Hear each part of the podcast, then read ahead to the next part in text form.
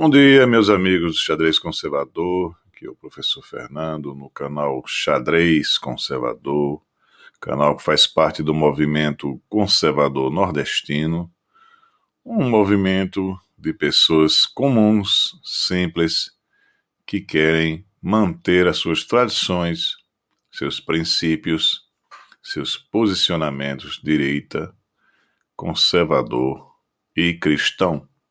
Seja muito bem-vindo a esse boletim. Hoje eu prometo ser rápido, não fazer como ontem, que foram mais de 45 minutos. Portanto, nós vamos falar de um assunto hoje único que chama-se as Big Techs. O que são as Big Techs e por que elas estão dentro do escopo do estudo sobre conservadorismo e o que elas estão fazendo em relação à dominação eh, globalista no mundo. Antes, como nós sempre fazemos,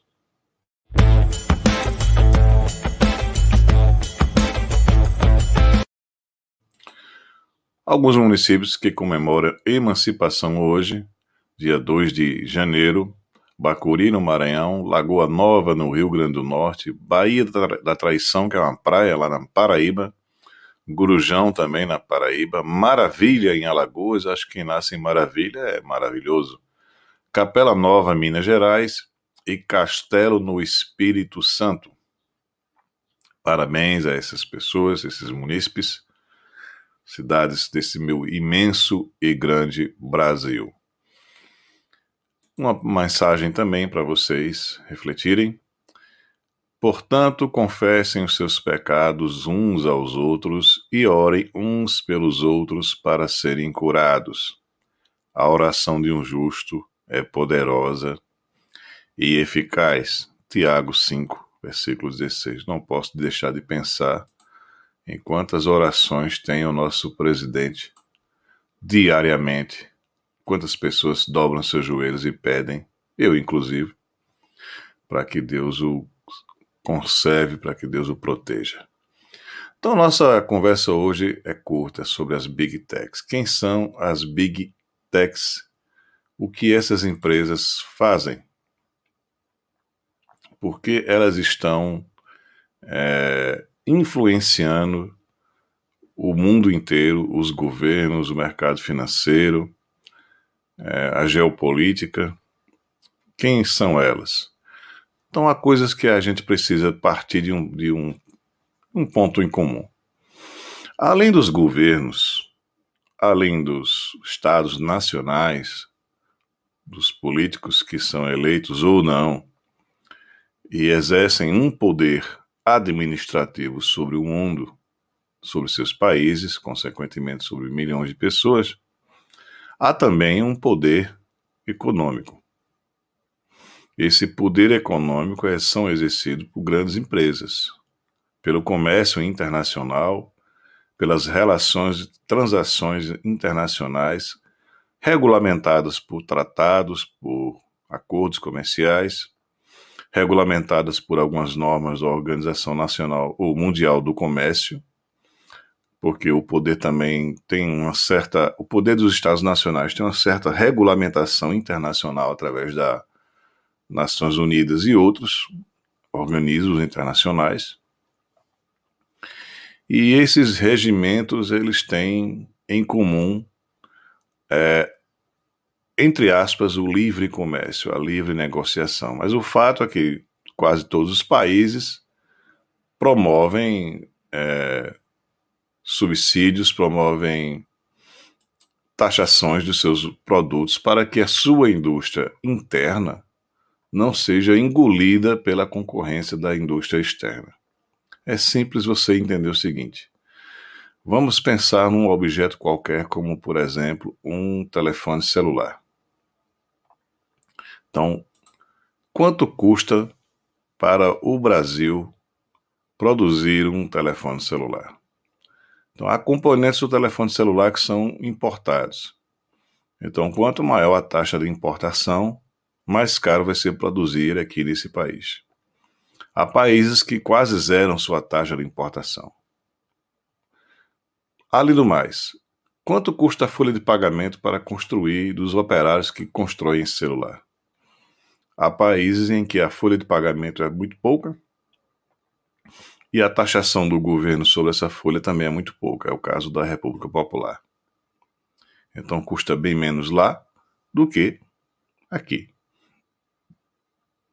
Em certos momentos, esse comércio, se for muito liberado, ele vai destruir a indústria de vários países que têm tradicionalmente maior liberdade e vai favorecer os que têm tradicionalmente menor liberdade.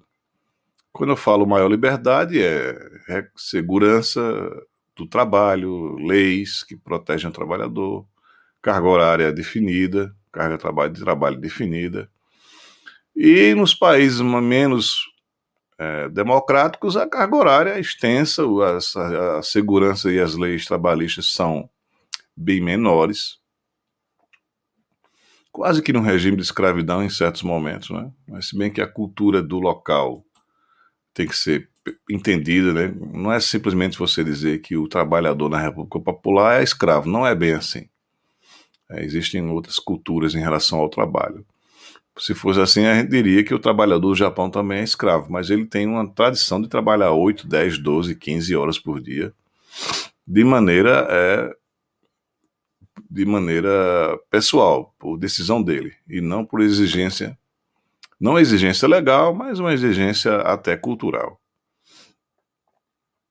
Dito isso, são quatro, é, são cinco grandes é, segmentos industriais e comerciais que controlam o mercado financeiro e, consequentemente, compram, compram apoio, investem em empresas em setores em mídia, em rádio, em televisão, em jornal. E essa mídia, rádio, televisão, jornal investe na imagem de políticos que são eleitos e, e uma vez eleitos, vão proteger ah, os interesses, vão voltar de acordo com os interesses dessas grandes, desses grandes segmentos empresariais e industriais. Quais são esses segmentos? Eu estou sendo muito, muito reducionista para não ser muito extenso. Os grandes segmentos, a indústria da alimentação, dois, a indústria farmacêutica, certo? Quando fala indústria farmacêutica, inclui aí não só a indústria de remédios, mas a indústria de componentes, fármacos e componentes de tratamento, como é, a bomba de injeção de, de insulina, o respirador é, mecânico ou digital, as máquinas de fazer exames de ressonância magnética, etc. Imagine o custo desses equipamentos, que é muito caro, muito alto. Então essa indústria é muito poderosa. Ela é tão poderosa que as teorias das, da conspiração por aí dizem que a cura do câncer já é uma realidade, só não acontece, não é divulgada, publicizada e oferecida à população mundial porque essas indústrias vão perder muito dinheiro com o tratamento. Quimioterapia, radioterapia, etc. E dizem né? Eu não tenho esses números, esses dados, não tenho essa condição de afirmar dessa questão. A terceira grande indústria é a indústria do combustível, a indústria de petróleo. Essa indústria não é só petróleo, mas todos os componentes derivados de petróleo, nafta, é, óleo diesel, óleos em gerais, em geral, desculpem, gasolina, etc, etc, etc. Então, é, os componentes do petróleo estão na borracha, estão em, em outros componentes sintéticos mundo afora. Então, são três grandes indústrias que têm um poder financeiro descomunal. E não à toa são conglomerados, ou seja, não tem tantos que fazem, que dominam essa tecnologia dessas indústrias. A outra grande indústria é a indústria financeira, os conglomerados financeiros, e aí nós vamos entrar nas big techs. Também existe uma outra grande indústria, que é a indústria bélica, a indústria de armamentos. Essa concentra um, um nicho de mercado muito pequeno e uma alta taxa de rentabilidade e ligação com os governos. Né? Então, a indústria bélica ela tem uma estreita ligação com os governos e, em muitos casos, em muitos países, a indústria bélica ela é ligada diretamente, responde diretamente aos interesses de governo ou de Estado. Então, a indústria de aviação militar ou civil, a indústria militar de armamentos, ela tem uma subserviência aos ditames do Estado onde ela está. Então, essas cinco indústrias, esses cinco segmentos, comandam. Dito isso, o que são as Big Techs? As Big Techs são, por definição, empresas de tecnologia e elas dominaram o mercado nos últimos anos. Inicialmente, eles começaram com startups, pequenas organizações, geralmente localizadas no setor norte-americano, no estado de São Francisco, que tem muitos incentivos à criação de, de empresas de tecnologia, que é no Vale do Silício. E eles começaram a criar serviços inovadores. A inovação é uma das, das marcas das Big Techs e disruptivos. Quando eu falo em disruptivo, eu começo a, a fazer aí, a explicar para você porque uma Big Tech influencia na, no tecido social do, das nações. Disruptiva é, por exemplo, a Netflix. A Netflix ela rompeu com a, a dominação das empresas de TV a cabo e TV aberta de passar filmes. Também rompeu com a cadeia de cinemas. Então ela é disruptiva porque é uma tecnologia que veio praticamente anulando ou tirando a fatia de mercado de outras que já existiam.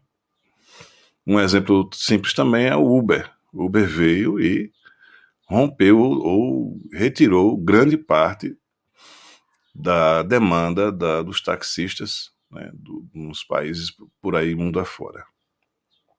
O Google também é um serviço de busca que é disruptivo, porque ele realmente não tem concorrência e aí, a partir disso, ele começa a fazer é, dominação tecnológica através de seus algoritmos.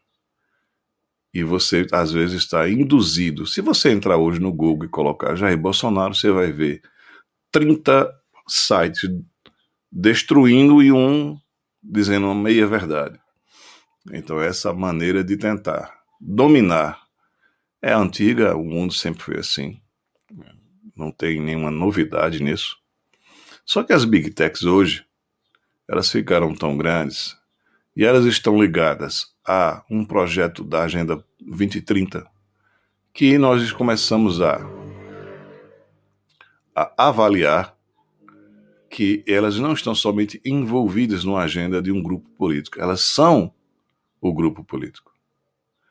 Então, se o principal motor das big techs é inovação e o lema deles é Move Fast and Break Things, ou mova-se rápido e quebre coisas, observem que para quebrar coisas eles têm que quebrar hábitos, e para quebrar hábitos eles têm que impor novos hábitos. O Facebook, por exemplo, né, é, eles apoiam muitas empresas mundo afora né, para que eles sejam dominantes no mercado de, de, de relações sociais ou, ou, redes sociais. Depois veio o WhatsApp, e o WhatsApp hoje até vai evoluir para o WhatsApp Pay para você fazer pagamentos, transações comerciais entre os países, inclusive. Ou seja, essa tecnologia de pagamento via rede social, via internet, pode, em muitos se você for pensar em muitos anos à frente, o fim, por exemplo, das atuais casas lotéricas. E não fica somente nessa questão de tecnologia de inovação.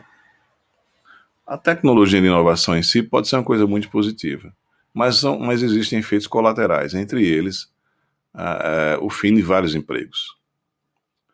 Por exemplo, o Nubank, que é um banco virtual, começa, se você for pensar, um banco virtual, onde transações de dinheiro estão cada vez mais no, no seu, na sua palma da mão com o seu celular, o que vai acontecer com aqueles funcionários dos bancos? Se você for agregar isso à inteligência artificial e à 5G, a internet 5G, a internet das coisas, você vai pensar onde é que estão os motoristas de ônibus, de ônibus e de caminhões daqui a 30 anos, quando a, a inteligência artificial estiver é, monitorando e conduzindo esses, esses veículos. Então, se fosse somente essa questão de inovação, mudança de hábitos, mudança do perfil do modal de mão de obra, seria ainda aceitável, porque a tecnologia realmente vai, em certos momentos, criar novas profissões e acabar com outras. Mas não é somente isso. As instituições das big techs elas estão influenciando e a conspiração de, que derrubou Donald Trump, eu, não, eu antes que pergunte, eu não tenho mais nenhuma esperança que ele volte, por vários fatores. Essa conspiração está com a, ativamente a participação das big techs. Como as big techs Big Techs perceberam que Donald Trump foi o primeiro presidente a utilizar estas redes sociais para influenciar com seu pensamento, com suas palavras e até sua maneira mais ativa de se comunicar com o seu público, seus eleitores. Ele deixou praticamente de utilizar o, o instrumento e a rede do Partido Republicano para se dirigir diretamente aos eleitores com as redes sociais. Então foi o primeiro presidente a entrar nessa era.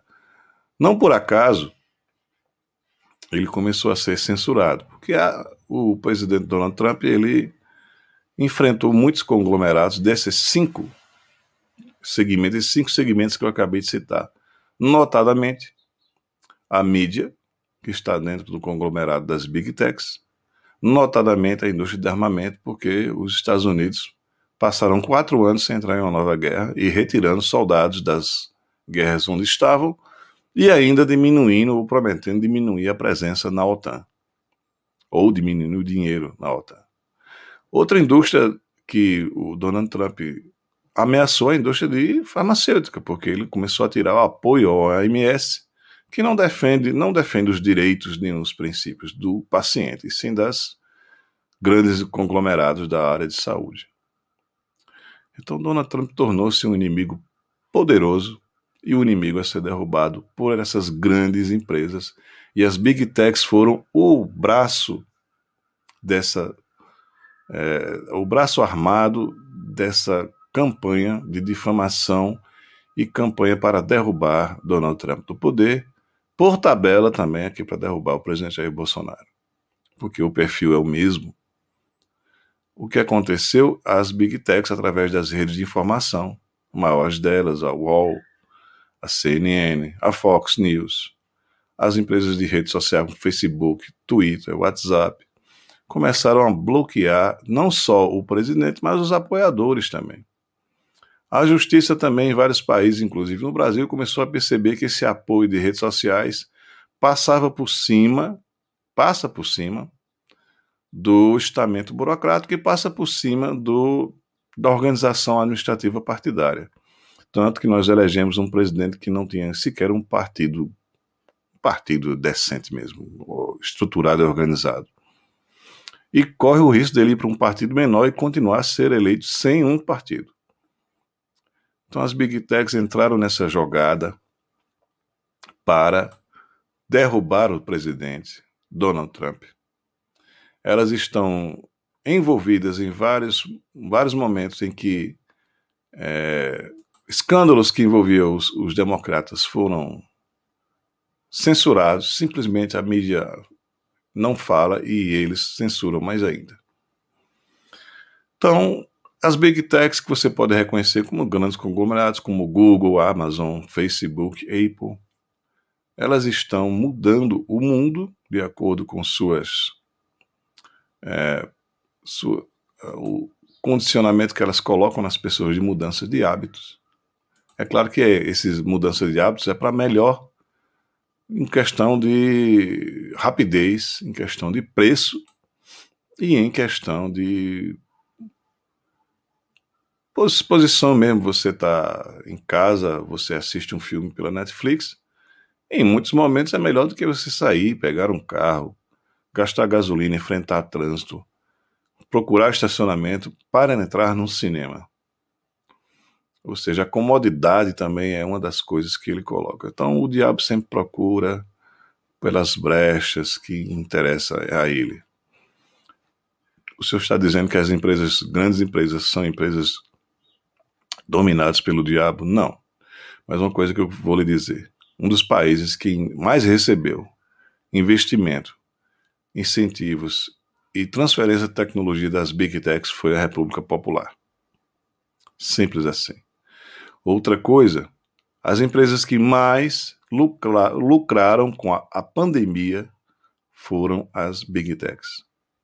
Vá pensando, vá ligando os pontos e vá pensando sobre isso. Por exemplo, o lucro líquido da Apple aumentou 18% durante a pandemia. Essa informação está no Invest News. Ou seja, um lucro de 11,25 bilhões de dólares, vezes 5 aí dá quase 60 bilhões de reais. Ou seja, há uma ligação entre a pandemia, entre a quebra de muitos pequenos empresários e a manutenção do controle e do lucro das grandes empresas que não precisavam, não precisaram é, de ação física para continuar existindo. Olha, olha, pelo contrário, mais pessoas em casa, a Netflix lucrou. O Facebook lucrou. Mais pessoas em casa, o Google teve mais acesso, vendeu mais é, propaganda. Mais pessoas em casa, mais o WhatsApp foi utilizado, inclusive para negócios. Mais pessoas em casa, a Amazon vendeu mais produtos para ser entregue pela internet. Vocês estão entendendo? E ainda mais pessoas entraram no chamado Big Data, ou seja, na, no banco de dados dessas empresas. Ainda mais pessoas fizeram é, cadastro no Google, no Facebook, no Twitter, na Amazon, na Apple. As empresas que não precisavam de presença física, elas lucraram imensamente com a pandemia. Então, a Atitude Conservadora está aqui com a gente. Bom dia, Rodrigo. O fim do dinheiro físico será uma realidade, com certeza. É projeto, é plano, estamos caminhando para isso.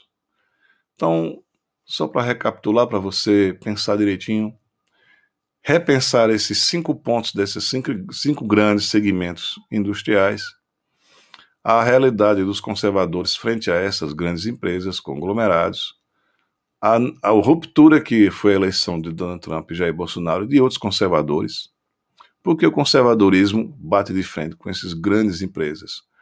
Porque os conservadores são tradicionais. Porque os conservadores, antes de achar que uma facilidade ocorre com o aumento da tecnologia, também analisa o efeito colateral do desemprego que aquela facilidade vai é, criar como efeito colateral. Faz parte do conservadorismo entender o ser humano antes de entender o lucro, ou a facilidade, ou o modal do que se encontra na demanda dos serviços prestados.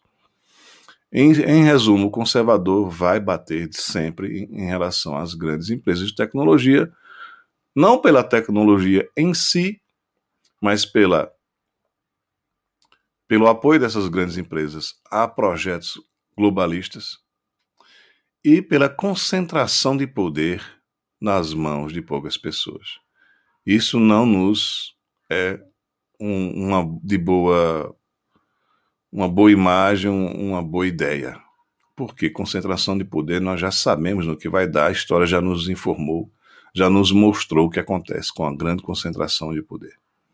Afinal de contas, conservadores têm um mote: família, pátria e Deus. Então era isso, meus amigos pouco mais simples hoje, um pouco mais concentrado para a gente não demorar muito. Entrem no canal Xadrez Conservador, se inscrevam.